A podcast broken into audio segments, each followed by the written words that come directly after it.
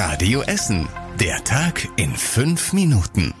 Die Nachrichten aus Essen am 27. Februar. Ich bin Anna Bartel und hier das Update vom Tag für euch. Heute mussten viele von euch neue Wege ausprobieren und Galeria Karstadt Kaufhof bekommt eine neue Chance. Heute war viel Fantasie nötig, um von A nach B zu kommen, zur Arbeit, zu Terminen oder einfach für Besorgungen. Busse und Bahnen standen still. Gleich zwei Gewerkschaften hatten in ihren aktuellen Tarifverhandlungen zu Warnstreiks aufgerufen.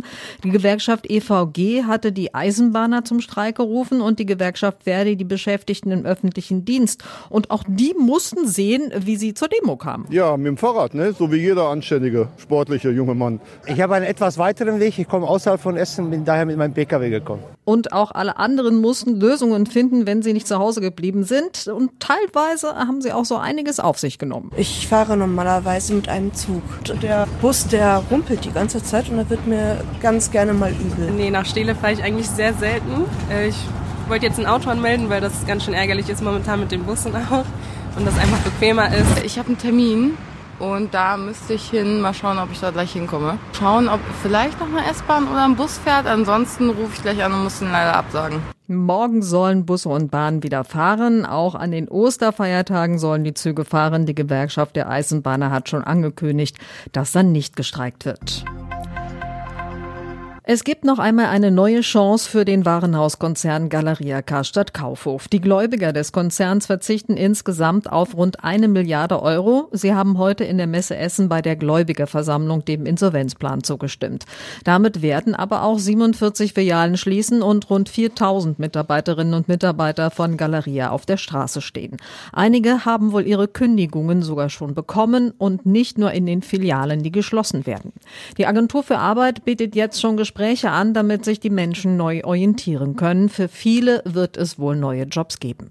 In Essen wird es in Zukunft dann nur noch die Konzernzentrale von Galeria Karstadt Kaufhof geben. Auch die Filiale am Limbecker Platz wird geschlossen. Dort verhandeln die Betreiber aber nach eigenen Angaben schon mit Nachmietern über die Flächen.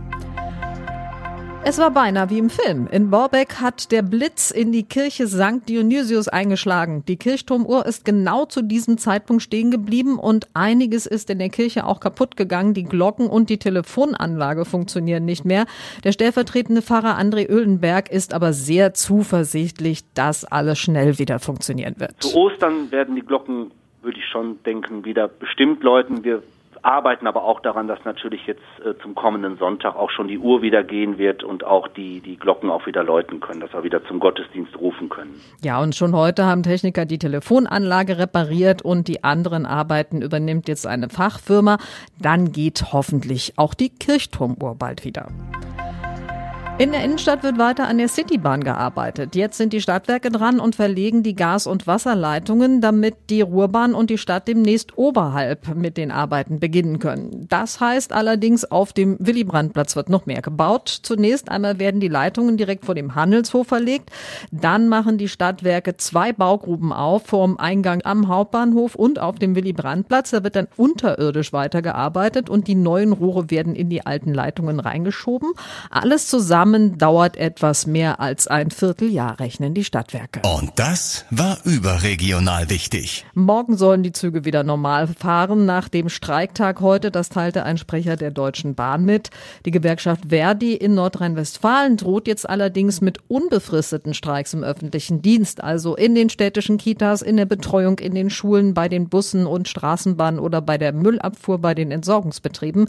Die dritte Verhandlungsrunde mit den Arbeitgebern im öffentlichen öffentlichen Dienst ist angelaufen. Sollte die wieder kein Ergebnis bringen, könnten die Mitarbeiterinnen und Mitarbeiter des öffentlichen Dienstes unbefristet in den Ausstand gehen. Und zum Schluss der Blick aufs Wetter.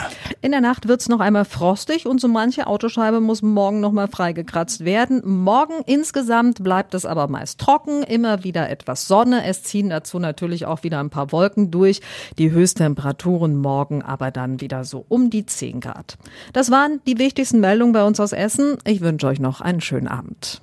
Das war der Tag in fünf Minuten. Diesen und alle weiteren Radio Essen Podcasts findet ihr auf radioessen.de und überall da, wo es Podcasts gibt.